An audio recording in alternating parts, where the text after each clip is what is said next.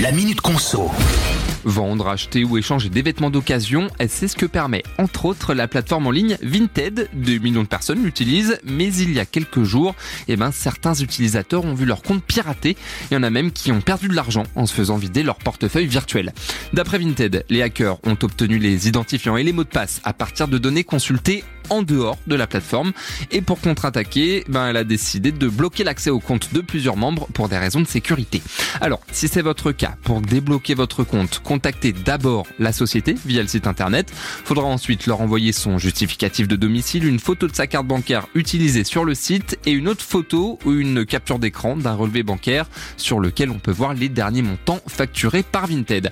Enfin, pour les malheureux qui ont aussi perdu de l'argent, Vinted promet des indemnisations et nous invite à porter plainte sur le site du gouvernement dédié aux arnaques en ligne.